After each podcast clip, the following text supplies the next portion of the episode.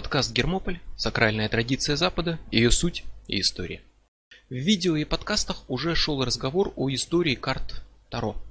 О истории вообще, с самого начала, с первой реально существующей колоды до наших дней, чему, собственно, посвящены как раз видео и подкасты Таро без мистики. Это большая тема, и это тема реальной, достоверной истории Таро, которая подтверждена документами, фактами, реальными колодами, которые лежат где-то в музейных витринах, а не только легендами и преданиями. Но это большой разговор о большой теме, а сейчас я хочу ее сузить и поговорить о более узкой, более специфической истории карт Таро, а Таро в русской эзотерической традиции. Что такое Таро в России? Что такое русское таро? Кто такие русские тарологи? И вот конкретно в России это на самом деле вопрос довольно-таки сложный. И причина сложности заключается в том, что в 17 году была революция. И после нее десятки лет все мистическое, оккультное, паранормальное наряду с религиозным находилось в забвении. Целые поколения практически единодушно игнорировали эту сторону жизни. Да, кто-то что-то знал, кто-то что-то практиковал. Да, были церкви, которые никто не сносил, и священники, которых никто не думал расстреливать. И были бабки-знахарки, которые заковаривали крыжу и прочее. Или ячмени их никто не преследовал. Но вот чего точно не было, так это не было открытой и массовой оккультной школы, а без этого далеко не уедешь на отдельных энтузиастов. И порой в СССР Люди проходили через волны интереса к чему-то паранормальному, то вдруг НЛО входило в моду, то поиски барабашек, полтергейстов и так далее, то знаменитого, знаменитую Кулагину зовут в лабораторию для изучения телекинеза и выяснения, кто она все-таки, фокусник или экстрасенс. Но это все отдельные эпизоды, и даже все это проходит как некая странная, но вроде как наука – Странная наука, которая может порассуждать о полтергейсте или левитации, но там и речи все равно не шло о гадании на картах, магических ритуалах, призывании божеств. Фактически какой-то школы Таро здесь десятилетиями не было вообще. Поэтому история русских тарологов, она на самом деле краткая, и там всего несколько ярких имен. Тем более, что если мы смотрим в прошлую историю, да, хорошо, революция, 17 год, а что до этого? 19 век, 18, 16, что там? Там ничего. Потому что в прошлые века, если мы уходим далеко, Таро в принципе не были распространены в России. Таро в Европе получили широкое хождение в 15 веке. В 17-18 они широко использовались в том числе для карточных игр по всей Европе, но в России это как-то не получило хождения. Таро были распространены скорее такими очагами. Где-то они были, а где-то не были. Так вот, в России их практически не было, даже у цыган. Вопреки легендам о том, что Таро идут от цыган, сами цыгане использовали хиромантию, гадальные, а, обычные игральные карты, а вовсе не Таро.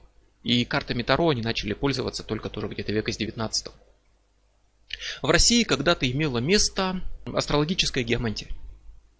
Она имела хождение, причем такое широкое, что в Радзииловской летописи, древнем тексте, на рисунках, где изображена война, осада города, в одном месте сбоку нарисована в 15 веке еще геомантическая карта с фигурами. Геомантию использовали в том числе для того, чтобы попытаться предсказать исход военного сражения. Вот это в России было. Гадание на обычных игральных картах было, хиромантия была, бесконечная прорва гаданий народных по принципу да, знаменитого стихотворения про вот это вот раз в крещенский вечерок девушки гадали, за ворота башмачок, сняв с ноги бросали. А также кормили курицу зерном, слушали под окном, ярый воск топили в чашу с чистой водой, клали перстень золотой и так далее, и так далее. То есть там вот у Жуковского очень перечислено много гаданий, в том числе вглядывание в зеркало. Это вот то, что сейчас называют скраинг. Что угодно, но только не карты Таро. Не были они популярны в России. Они, может быть, были известны, они могли какими-то единичными партиями сюда проникать, но они не были серьезным каким-то массовым явлением. Карты Таро по-настоящему приходят в Россию только к 20 веку. И приходят они в виде французской традиции Таро. Было время, когда в карты Таро играли. Но с 18 века Таро все реже и реже использовались для игры, хотя на самом деле существуют до сих пор очень редкие игральные колоды Таро. И за ними все сильнее закрепляется роль прорицательного, а потом вообще магического инструмента. Марсельские карты, издаваемые во Франции на основе более ранних колод, вроде Таро Жака Вивиля, стали самыми популярными. В 18 веке они стали стандартом Таро, но при этом как раз таких было не так просто достать. То есть карты Таро далеко не в таком изобилии были представлены в прошлом, как сейчас. Уайт, тот, тот самый, который создал Таро Уайта, он жил в Англии и жаловался, что в Англии нет своих карт Таро. Их в Англию привозят из Италии, и они очень-очень низкого качества. И ни один серьезный практик такую колоду в руки брать не захочет. И лучшее, что есть на тот момент, это марсельские карты. Но их очень сложно купить, потому что в Англии их нет, и их очень трудно найти даже в самом Марселе или Париже. Поэтому карты Таро на самом деле не были таким вот повальным явлением, которое на всех углах, как сейчас. Издавалось их гораздо меньше, Купить их было гораздо сложнее, в том числе и по причинам, что типографские технологии просто не получили такого развития, как сейчас. Сейчас можно любую колоду просто даже ну, самому при желании нарисовать и распечатать. В типографии будут прекрасные карты. Тогда так не делалось. Поэтому неудивительно, что многие стремились создать собственные колоды. И в результате появились два больших течения второго. Английская школа и французская. Английская это Таро Уайта, это Таро Тота. Это большая часть современных колод, которые во всяком случае, вот если брать колоды, которые встречаются в России.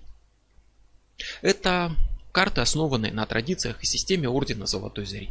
Они долгое время были секретными, недоступными для людей, не посвященным в Орден Золотой Зари, и у них есть четкий источник. Золотая Заря, Макгрегор, Мазерс. Они придерживаются примерно одних и тех же принципов, несмотря на то, что там много вариантов с различиями. Но это все равно версии одной конкретной системы. А вот французская Таро развивалась, отталкиваясь от марсельских, карт от работы Леви.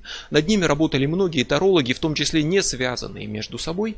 Если английское таро поначалу было закрытой системой внутри ордена для посвященных, то французские сразу были доступными всем желающим, открытыми, свободными.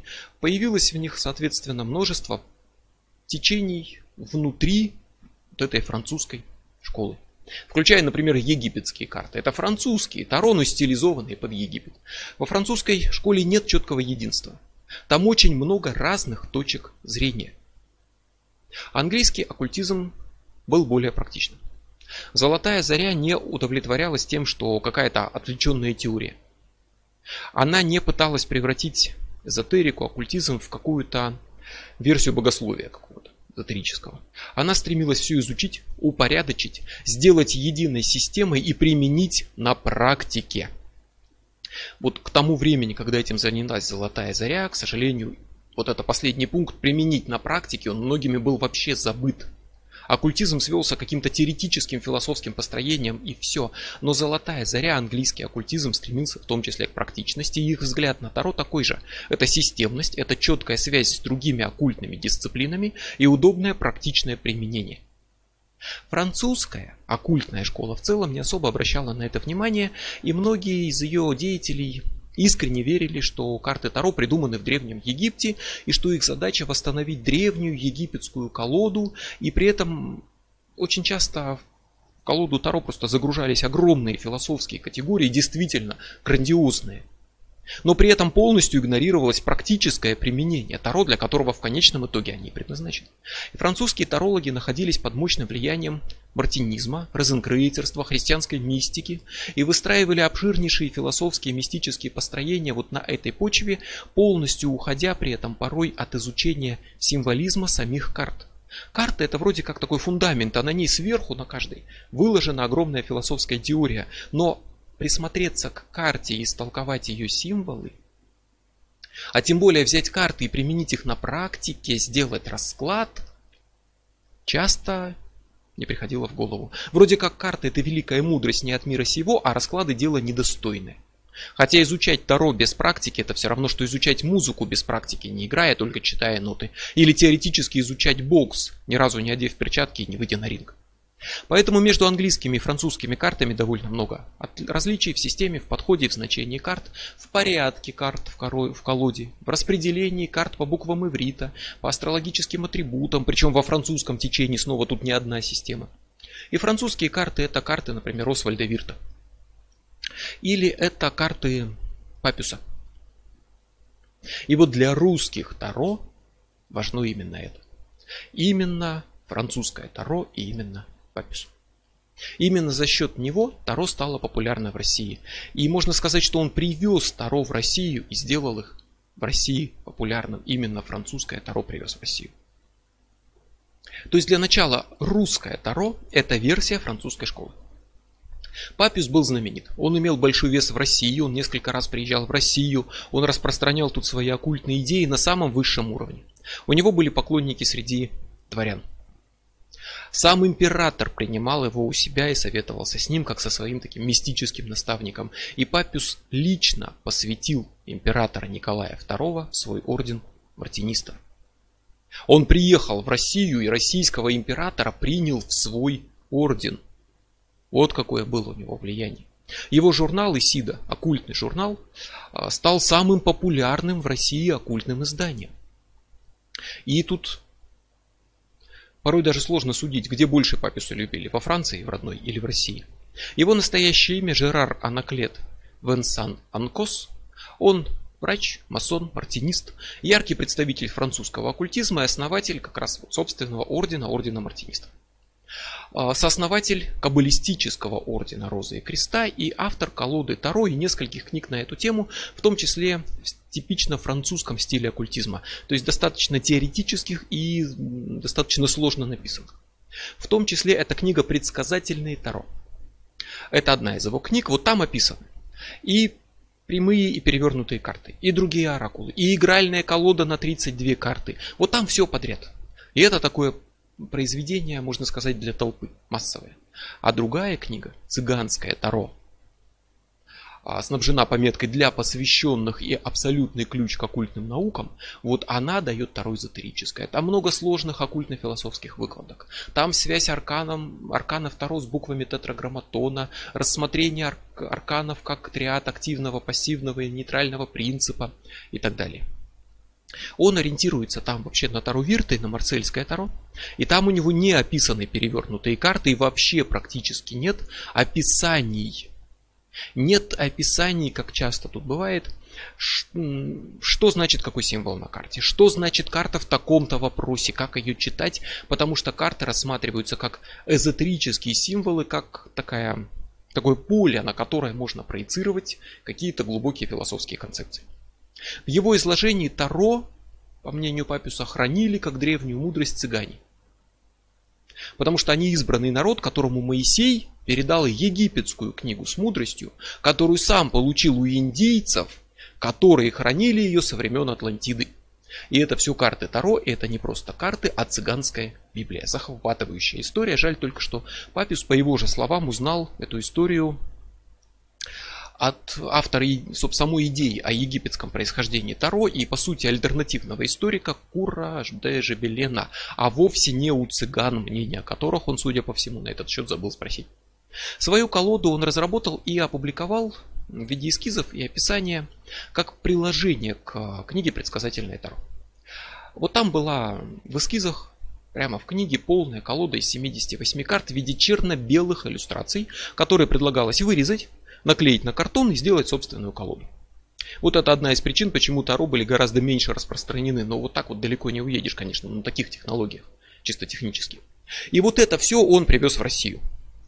Это, конечно, не значит, что до него никто в России не видел Таро в глаза. Но это значит, что массовое увлечение формирования русских тарологов началось с него. Его орден мартинистов начинает работу в России в конце 19 века. К нему присоединяется сам граф Муравьев-Амурский. Николай Второй, посещая Францию изначально с визитом, сам встречается там с Папюсом, выходит с ним на контакт. И вот в промежутке между 1901 и 1906 Папюс приезжает несколько раз в Россию, посвящает императора. Он становится здесь знаменит, популярен, у него появляются поклонники, которые изучают с его подачи мартинизм, французский оккультизм и его взгляды на карты Таро. И один из таких людей это член его ложи Григорий Аттонович Мебис. Или просто по инициалам ГОМ. Это русский дворянин, барон, масон, мартинист, глава Санкт-Петербургского ордена мартинистов, основатель нескольких своих лож, преподаватель одновременно математики и телепатии на разных курсах и автор очень основательного курса лекций по оккультизму, основанному на воззрениях Папюса. То есть Гом пересказывал в своих лекциях учение Папюса. А сами эти лекции, они были исключительно устными, он книг не писал. Но его лекции были записаны а, одной из его слушательниц и учениц, которая скрывается за псевдонимом ученица номер 40. Вот она все это записала, собрала, сделала из них книгу, и книга теперь издается как курс энциклопедия оккультизма ГОМ. Лекции Мебиса начались в 1911 году, то есть Папис уже уехал окончательно из России, и они взбудоражили общественность, поскольку все-таки это время безусловного христианства.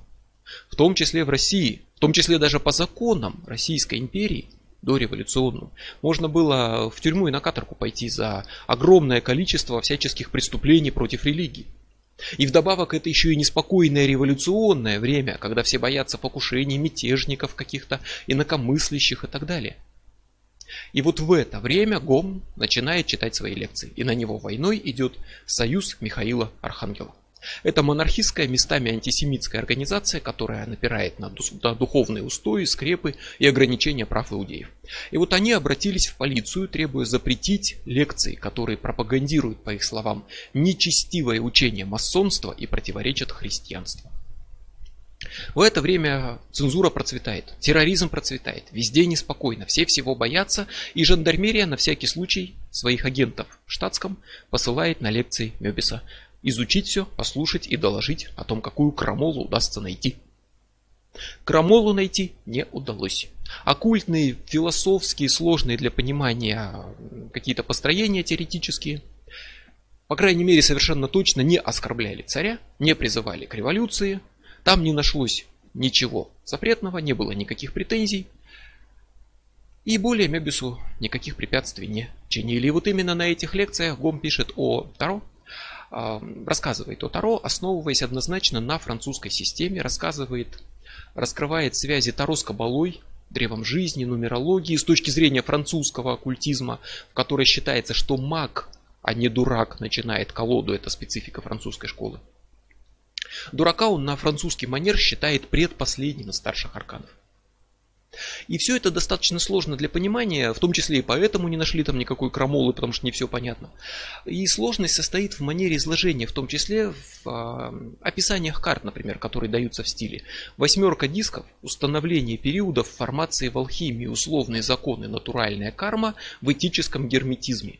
А семерка мечей – это победа передающего импульса над косностью среды, в которой насаждается жизнь и так далее. И вот таким образом, в том числе, описаны карты. И это не лекции по Таро. Это лекции по оккультизму, причем чисто мистическому, теоретическому, а не конкретно по картам Таро.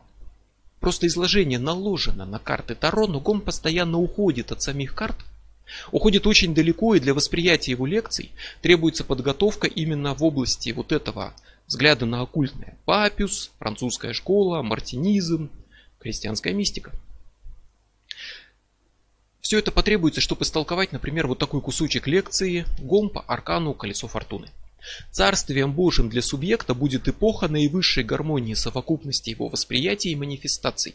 Эпоха Царствия Божьего для целого организма не совпадает с эпохой Царствия для отдельных его органов. Например, момент наступления этого царства для Марса не совпадает с аналогичным моментом для всей Солнечной системы. Веру в Царствие Божие я склонен рассматривать как отражение завета в зеркале надежды. И это все колесо фортуны. Или описание аркана дьявол. Плодом метафизической перманенции основных тезисов является возможность дедуктивных систем, плодом цепной последовательности воплощений человеческих сущностей, возможность герметической обработки души. Нельзя сказать, во-первых, что это понятно сходу. Во-вторых, нельзя сказать, что это изложение именно сути арканов. Это вообще не вполне тарология, скажем так, и даже не вполне реальный практический оккультизм, это скорее философское сочинение. которая вдохновляется образами карт Таро. Философское сочинение, которое проецируется на карты Таро. И вот это будет типично для работы русских тарологов и дальше. Он считает при этом, что числовые карты масти дисков очень похожи на первые 10 старших арканов, и что старшие арканы это что-то такое, что можно рассматривать просто как производное числовых карт масти дисков. Буквально пишет, бубновая масть служит органом происхождения мажорных арканов, систему минорных. То есть сначала младшие арканы, там вот потом где-то там среди младших запихнут туз дисков, и вот из него происходят все старшие арканы. Вот это гом, который известен, который широко распространен, его можно найти, почитать, но кроме этих лекций была издана еще одна книга после революции русской, и в Бразилии была издана. Книга «Минорные арканы», то есть младшие.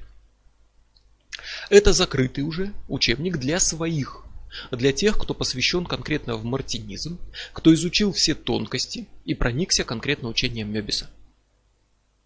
Но в любом случае Таро тут по сути это фон, на котором излагается философская система Таро, не цель изложения, а средства – Поэтому он рассказывает про Моисея, про Древний Египет, про эгрегоры. Рассказывает про 13-й аркан смерти. И это становится поводом, чтобы прочитать лекцию о смерти, по смерти и загробной жизни. И в конце книг он приводит описание карт, достаточно традиционные по рисункам, по символизму, но в оригинале рисунков не было. Но после распада СССР в 90-е когда опустили книжные полки и вот эту пустоту стремительно начали заполнять всем оккультным, чего абсолютно на рынке не было. Когда издавали все, что удалось обнаружить, в том числе и совершенно пиратски, и тогда же пересдали в том числе и книгу Мебиса. И вот на волне этого интереса в итоге нашлись старые, раритетные издания, в которых все-таки есть иллюстрации. Качество ужасное, цвета нет, сохранность никакая.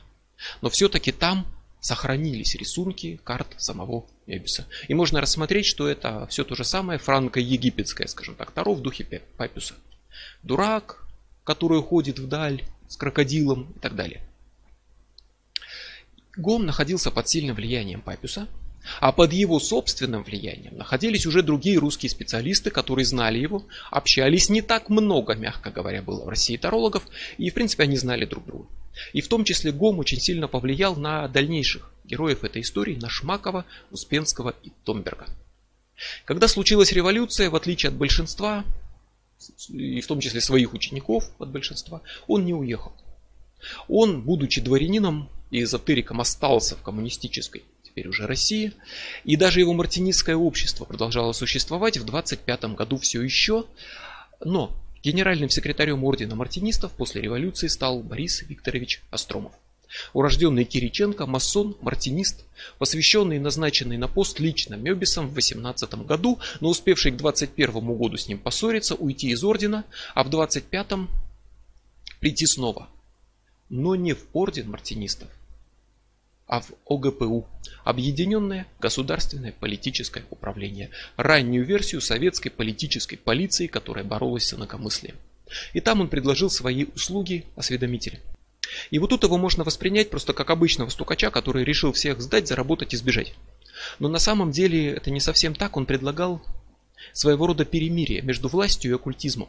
То есть у него был проект, согласно которому масоны, мартинисты и прочие никак не касаются государственных дел, ни во что не вмешиваются, ничего не скрывают от властей, отчитываются о своей работе, сотрудничают с режимом и прерывают все контакты с иностранными масонами. Взамен за это власти, контролируя их лояльность советской стране, не мешают работать, и оккультное движение открыто, свободно, с поддержкой властей, работает на территории России, Советского Союза. Им никто не мешает за то, что они ни с кем не общаются и не лезут в дела государства. То есть, в принципе, его часто считают примитивно таким стукачом, но, в принципе, это попытка наладить взаимодействие, найти общий знаменатель, при котором все эти оккультные общества сохранятся, чтобы их не уничтожили вообще всех. В принципе, он пытался сохранить русский оккультизм, и Мебис тоже пытался. Но пытался с позиции своей мудрости и правоты. Он предложил советскому правительству принять посвящение стать мартинистами и пойти к нему в ученики. Барон Колдун снизошел до того, что предложил советской власти стать его учениками. Естественно, это предложение не прошло. Астромов также пытался доказать, что масоны это почти что большевики. Он пытался доказать, что Христос это первый масон и первый настоящий коммунист-большевик, потому что он выступал за всеобщее равенство, защищал права простых бедных людей, и что сами масоны, они на самом деле не христиане, а Христа считают самозванцем и в церковь не ходят, а потому нет противоречий у масонов с советской властью. Да в принципе и у Христа нет противоречий с советской властью. Странный план, на самом деле. Не очень, мягко говоря, удачная попытка помочь и всех спасти, потому что этой попыткой он только привлек внимание. И хотя он пытался всех спасти, возможно, если бы он не попытался вот это все организовать, он бы не привлек просто внимание к оккультному движению, их бы никто не трогал. Но он привлек, в том числе к себе. И он был арестован, ни в какую Европу не уехал, арестованы были в том числе Мебис, его жена, и в 26 году Гом получил 3 года тюрьмы. Ну, в принципе, просто так. Вот за то, что был, жил, за то, что барон, за то, что мартинист, за то, что лекции читал по оккультизму. Был бы человек, а статья найдется, он получил три года, сел, а не выходя из лагеря, получил еще три года, а поскольку был уже стариком, то до окончания нового срока уже просто не дожил и умер в тюрьме. И в наши дни в продаже есть каббалистическое Таро Гом. Но это не карты Мебиса самого, это Творение нашего современника Шамена Еремяна, который по описанию Мебиса и не без влияния Папюса сделал карты, по его словам нарисовал их так, как нарисовал бы их Мебис, если бы рисовал их в наши дни. То есть это не карты именно Мебиса, это творчество по мотивам. Сами же книги Мебиса в России после его смерти не издавались, пока не пришли вот те самые 90-е, но зато издавались в мире, в Бразилии, в Шанхае, среди русских эмигрантов. И среди оккультистов, среди русских эмигрантов он был достаточно популярен, но особого влияния на мировой оккультизм все-таки на мировое Таро уже не оказал, потому что понятно, что человек, который в тюрьме, а книги его тайны издаются на русском эмигрантами и так далее, это ну, не та ситуация, когда можно активно влиять на мир. Зато в России в 1912 году Петр Демьянович Успенский, вдохновленный Мебисом, издает книгу «Символы Таро. Философия оккультизма в рисунках и числах». И снова обратите внимание, философия оккультизма. Книга снова не о картах Таро как таковых. Карты Таро снова не цель, а фон, на котором излагается философия оккультизма. Успенский это русский мистик Теософ. Он изучал Леви, изучал Дегуайт, изучал Блаватскую, много путешествовал, изучал йогу, но не одобрил ее, потому что счел, что она слишком пассивная, а оккультизм должен быть не созерцанием, а активным действием. Изучал суфизм, то есть мистическое течение ислама, вот его одобрил, очень поддержал и издал несколько оккультных трудов, после чего стал последователем Георгия Гурджиева. Одним из, пожалуй, его самых ярких последователей, может быть, самым ярким его буквально правой рукой, но со временем их отношения осложнились тем, что Успенский, успевший написать в том числе книги о системе Гурджиева, видел себя скорее другом Гурджиева. А Гурджиев Успенского, как и всех прочих рядом с собой, видел учеником, которого надо держать в ежовых рукавицах, направлять и получать в ответ безоговорочное доверие беспрекословное подчинение. Это то, чего ждал Гурджиев. И как один из методов своего рода такой медитативной тренировки он использовал следующее. Он в какой-то момент всем приказывает замереть. И все замирают. В самых странных позах без движения они должны предаваться созерцанию в странной позе, не двигаясь ни при каких обстоятельствах. На самом деле прекрасное упражнение, и оно действительно может быть весьма полезно в некоторых ситуациях, но однажды, например, он отдал приказ замереть людям, которые были в низине, которая заполняется водой. Когда река подступает, там заполняется водой, и там, если остаться, можно умереть. Он приказал им там остановиться. И начала прибывать вода. И они стояли, не двигаясь. Медленно тонули, он ждал до последнего – чтобы разрешить им двигаться, выйти и спасти свои жизни. И предполагалось, что они будут ждать его приказа и не попытаются спасти даже собственную жизнь от угрозы смерти, пока он не разрешит. Вот это Гурджиев, и это его отношение к ученикам. А Успенский считал, что Гурджиев его закадычный друг. Вдобавок Успенский считал, что Гурджиев слишком много людей стал набирать себе в группе. Со временем Успенский стал считать, что Гурджиев больше напирает на количество, чтобы побольше народу, а не на качество преподавания, и что в группах очень много людей, неподготовленных, ни на что не способных, ничему не учащихся, которые просто там формально убивают время, создают массовку. Он предлагал всех разогнать, все сократить и оставить тех, кто действительно хорош в своем деле, кто действительно будет все это изучать и практиковать. В общем, пути разошлись. И каждый издал свои книги по системе Гурджиева. Гурджиев издал свои, а Успенский издал свои. Издали они разные книги по-разному, все это описавшие, и Успенский в итоге счел, что система Гурджиева вообще не доведена до ума, не завершена, и в ней много белых пятен. Так вот, он не повторил ошибку Мебиса и после революции уехал в Англию. Когда наметилась Вторая мировая, уехал в Америку и там где-то умер вдали от родины. И все это к тому, что для него Таро далеко не главная тема. Но книгу по Таро он все же издал. И Успенский делил Таро на три части. Младшие арканы четырех мастей, которые он символи- символически изображал как квадрат. 21 старший аркан, это треугольник внутри квадрата. Три группы по 7 карт, которые выражают суть человека, природы и теософии. И дурак, как суть всего, точка центре. То есть он нарисовал символ, который стал знаменитым и который можно в принципе увидеть на книгах по Таро, вот именно конкретно связанных с русскими тарологами и так далее. Квадрат, в нем треугольник, в нем точка. И счел, что это доказывает египетское происхождение Таро. Он пишет, треугольник это Бог, Троица, или мир идей. Точка – это человеческая душа. Квадрат – наблюдаемый физический или феноменологический мир. Потенциально точка равна квадрату, что означает, что весь видимый мир содержится в сознании человека, был создан в человеческой душе.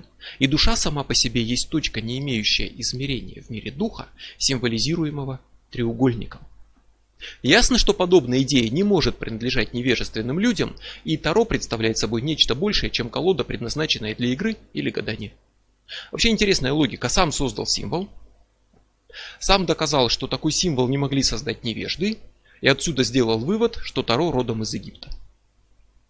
Но книга снова содержит только описание карт, во-первых. Там нет рисунков, но по ним, по вот этим описаниям, издана колода «Мистическое Таро Успенского. Нечастая, не особо известная, но она существует. Его карты начинаются с мага, это тоже французская система. Дурак стоит последним и называется «Безумный». Он поменял название. Влюбленных называл искушением, справедливость истиной, отшельника пустынником. Умеренность стала называться время. Примечательно, что в самых старых колодах э, отшельник порой назывался отец время. Одновременно он использует э, для 8 и 11 арканов вот ту нумерацию, которая в колоде Уайта. Сила это 8 аркан. То есть это нумерация из английской системы. Ее придумал не Уайт, а ее придумали в Ордене Золотой Зари. Чтобы придать гармонию при такой нумерации, по Уайту, по Золотой Заре, когда сила 8 аркан, карты буквы иврита и знаки зодиака идеально совпадают между собой. И вот Успенский, хотя у него французская колода, он берет эту английскую нумерацию, а также допускает, что надо поменять местами колесницу и императора, и описывает карты не по порядку почему-то. Словом, начал он с Франции, Вирта, Папюса, основывался на них, многое переработал, сделал по-своему и получил свою оригинальную систему Таро, которая очень сильно отличается от прочих и изучать которую надо, изучая вообще идеи Успенского. То есть надо изучить все, что там говорил Успенский, этим проникнуться, и тогда станут понятны его карты. Отдельно от всего остального учения Успенского, карты Успенского трогать практически бесполезно, так же, как и воззрение Мёбиса на Таро потребует изучения мартинизма. Только с Успенским это еще в большей степени. И его работа не похожа на Мёбиса и прочих, кто писал мистический философские тексты, излагаемые на фоне карт. Он считал Таро обобщением знаний. Кабалы, алхимии, астрологии, магии и, в принципе, справедливо полагал, что не получится вырвать Таро из контекста всего остального, выдрать только Таро, изучать только Таро, не обращая внимания на ту традицию, частью которых они являются, и при этом полноценно понять Таро не получится. Но, однако, его описание карт – это не мистические концепции, не философия даже, не собственное описание карт, а медитативное видение – и вот порой считается, что медитировать на Таро это какая-то современная идея новодел. Но это совершенно не так, и у Успенского книга построена по сути именно на основе медитативных видений, полученных при медитации на картах. Мага он описывает, я увидел человека. От земли до неба возвышалась его фигура, одетая в пурпурный плащ. Ноги его утопали в зелени и цветах, а голова с повязкой посвященного уходила в бесконечность. Перед ним лежали наподобие кубического жертвенника четыре магических символа. Жезл, кубок, меч и магический пентакль. И я услышал голос, говоривший, смотри, это великий маг. Двумя своими руками он соединяет небо с землею и четыре начала, создающие мир, подвластны ему. И мне казалось, что слова, которые я слышу, говорит сам великий маг, и что он говорит это мне с глубоким трепетом. Я чувствовал мгновениями, что передо мной нет ничего, кроме голубого неба, и только внутри меня раскрывается окно, через которое я вижу неземные вещи и слышу неземные слова. Вот это описание Успенского. Это результат не рационального изучения, не философии даже, а медитации на картах Таро. Он все-таки последователь Гурджиева в первую очередь, а Гурджиевская система, она плотно завязана на медитативных тренингах, и вот эта склонность, она перенесена в работу Старо. Символ, придуманный Успенским, квадрат, в нем треугольник, в нем точка, как символ колоды Таро, использовался и дальше, и этот символ использовал следующий русский таролог Владимир Алексеевич Шмаков. Он тоже писал о Таро, и тоже для него Таро в принципе были не главной темой, главное это его личная система пневматологии. Вообще пневматология звучит как какая-то медицинская специализация, что-то такое по части легких, но это на самом деле пневматология, это мистические учения о душе и духовных сущностях, духовной жизни, в узкохристианском смысле учения о Святом Духе. И у Шмакова была своя система пневматологии, то есть он мистик, автор эзотерического философского учения, а Таро снова фон, на котором можно изложить свое учение, а не суть карт. И как вот примерно как у Мебиса, но с гораздо большими отступлениями от темы. И снова для полноценного понимания надо изучать взгляды самого Шмакова. И по сути излагает он не Таро а свое мировоззрение, в том числе и по части Таро. Поэтому в отрыве от его мировоззрения тут делать нечего. О нем мало что известно, кроме того, что его тоже накрыла революция. После России он жил в Германии, Чехии, умер в Аргентине, был главой одной из розенкрейцеровских групп, написал книгу «Священная книга Тота». Полное название Священная книга Тота, Великие арканы Таро, абсолютное начало синтетической философии эзотеризма, опыт комментария Владимира Шмакова, инженера путей сообщения. Он использует единый формат для каждого аркана. Он приводит его традиционное название, буквы иврита, число и символизм, но большая часть книги Шмакова состоит из цитат других авторов. Он очень обширно цитирует, ссылается на Мебиса, Леви, Папюса, Поля Кристиана, цитирует Библию, Коран, Зога, Руспенского. Огромный кругозор на самом деле, но некоторые страницы его книг состоят полностью только из цитат без единого собственного слова.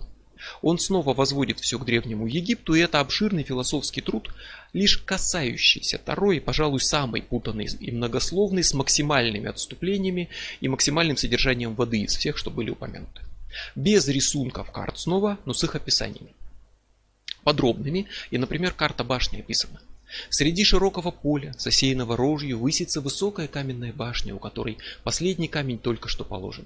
На башню горделивой поступью взошел человек, одетый в мантию с короной на голове, исполненный самодовольства. Он горделиво окинул взглядом все кругом и на мгновение остановил свой взор на бледно одетом человеке, почтительно склонившемся у подножия круглой башни. В этот момент из маленького, чуть заметного облачка на ясном небе грянули две молнии. Одна из них ударила в основание башни и поразила стоящего около нее человека. Он упал навзничь, и в предсмертной судороге правая нога его согнулась в колени. А правая рука его закрыла лицо, другая молния расчленила башню надвое, сверху донизу, и сбросила стоявшего наверху ее человека, и полетел он стремглав вниз, вытянув правую руку и ногу, а левой согнув в колени. Вот то есть очень красиво, прям как художественная книга, он расписывает, в принципе, по рисунку традиционную карту. Башня, молния, падают люди.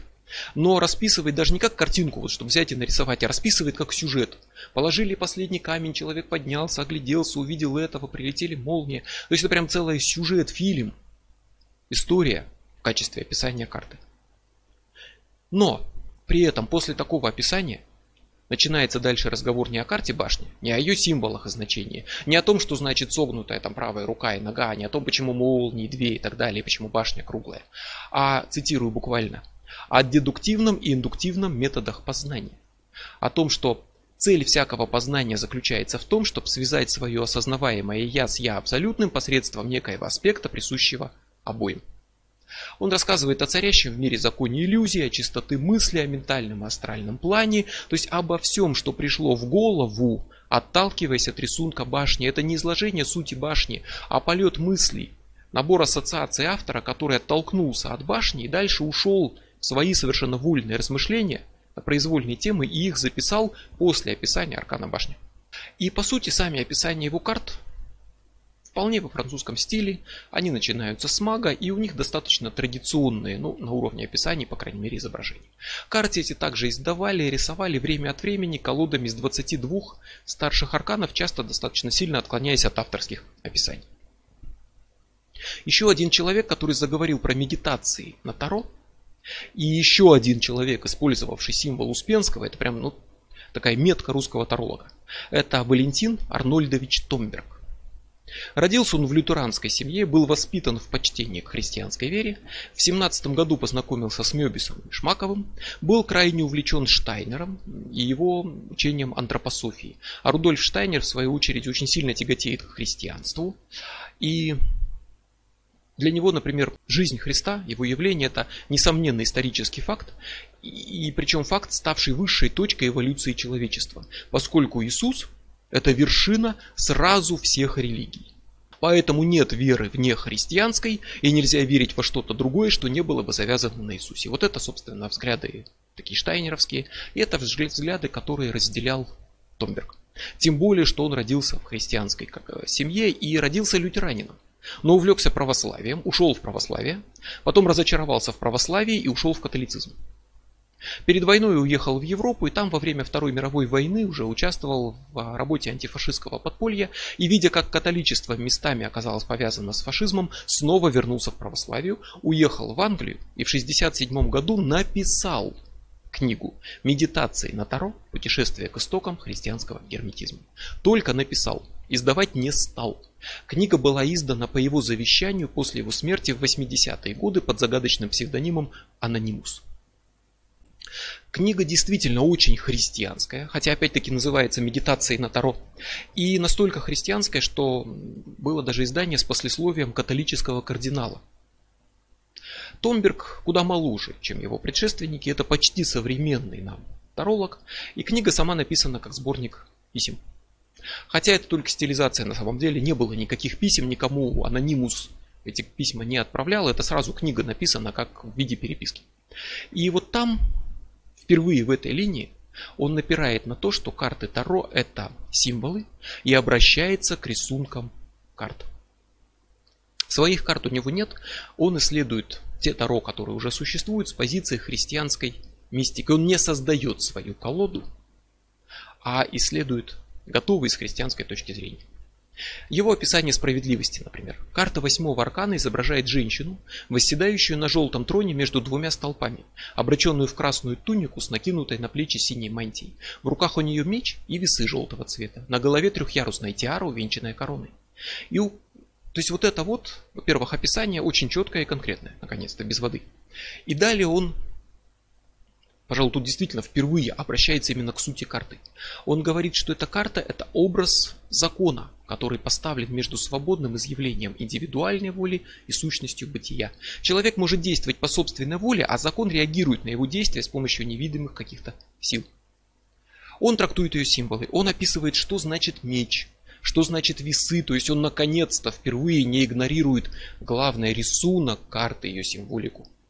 И вот далее уже трактует описанной с христианско-антропосовских позиций, рассуждает о справедливости, принятии решений, воздаянии за дела, обращается к древу жизни, рассказывает о Иисусе в Гефсиманском саду, о победе над адом, о двойственной природе Иисуса и делает вывод.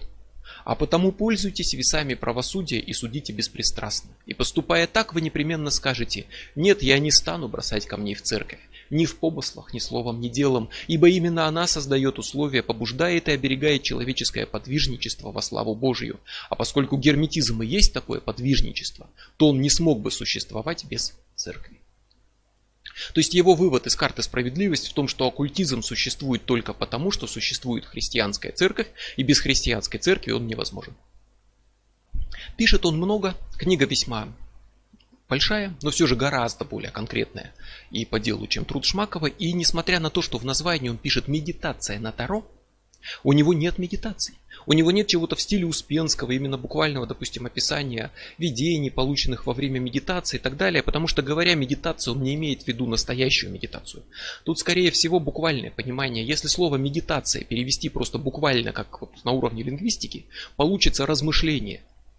Слово размышление совершенно не передает сути медитации. Медитация это не размышление. И слово медитация, вот, размышление, оно выдает просто непонимание процесса медитации теми, кто придумал это слово. Это западный миссионер в Азии. Медитация не размышление. Медитация близко не сводится к тому, чтобы сидеть и думать, что-то прокручивать в голове, излагать умные мысли. Но у Томберга слово медитация используется именно в таком ключе правильном лингвистически, неправильном по смыслу. То есть словом медитацию он в принципе называет размышление, раздумие. Так что название стоит понимать не именно как медитация, а как размышление о Таро. Это не руководство по медитативной практике с картами Таро. И это уже происходит с русским тарологом, но за границей.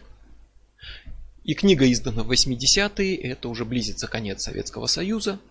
И понятно, что в самом Советском Союзе материали... материализм, коммунистическая партия, никакие Таро советскому народу не нужны, и никто их не станет издавать.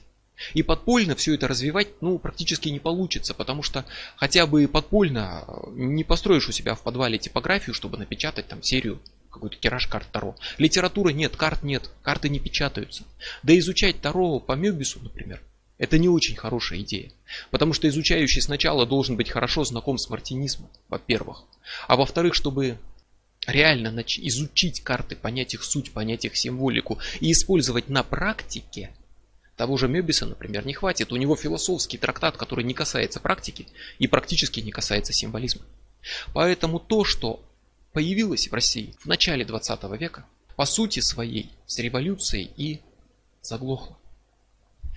Что-то ушло за границу, что-то скрылось, но вот это время советское, здесь практически пустота в плане русской школы какой-то Таро.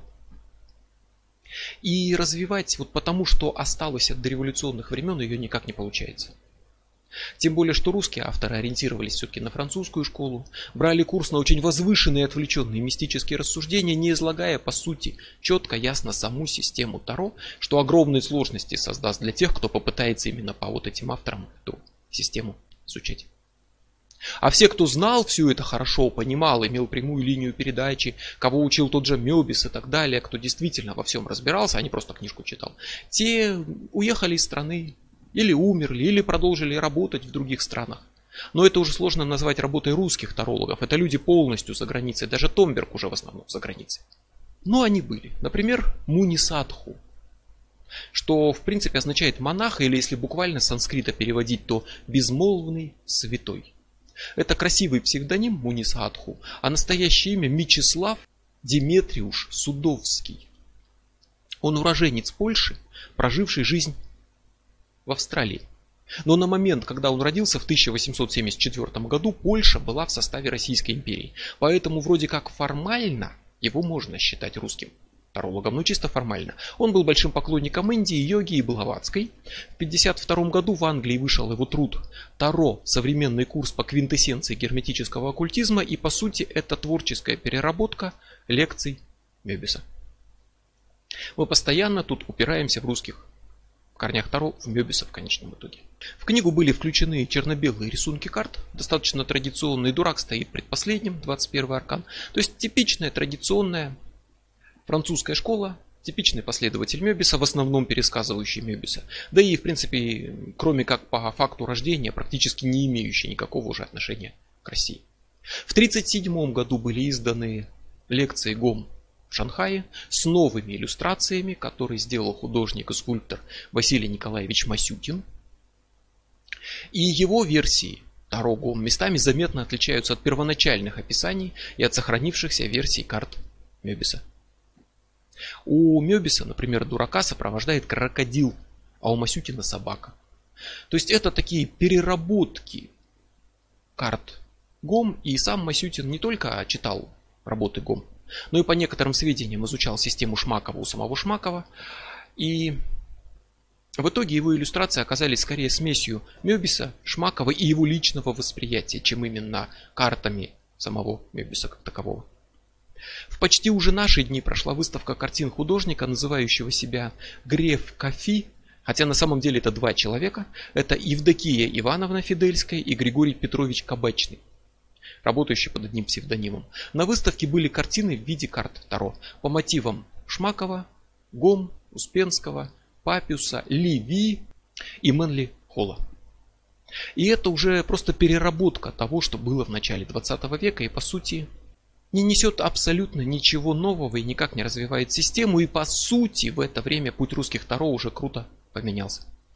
Потому что пришло новое время. И в самой России все сильно изменилось, и уже мало кого интересует авторская религиозная философия, выстраиваемая поверх карты. И вот уже в Россию приходит английская школа. Приходит орден восточных тамплиеров, появляется лагерь убежище пана.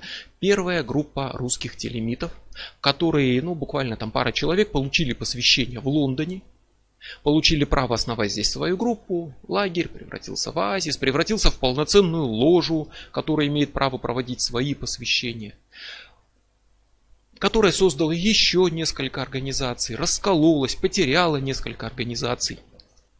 Вот во всей этой круговерти в Россию пришла телема. В Россию пришло учение Золотой Зари. В Россию пришел английский оккультизм, пришел Алистер Кроули, пришло Таро Тота, пришло Таро Уайта, пришло английское Таро.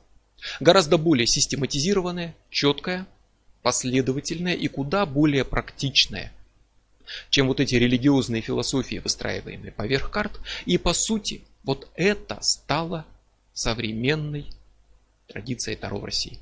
Сейчас у нас не остается практически того, что было в 19 конце 19 в начале 20 века. Нет того, что было у русских классиков русская тарология. Сейчас это тарология английской школы, идущая от Золотой Зари, с понятной тягой к Уайту и с почтительным очень отношением к Таро. То-то. Это новая волна и новая тарология в английском стиле. А типично вот эта русская и даже сама французская классика стали уже скорее экзотикой и приветом из прошлого. you.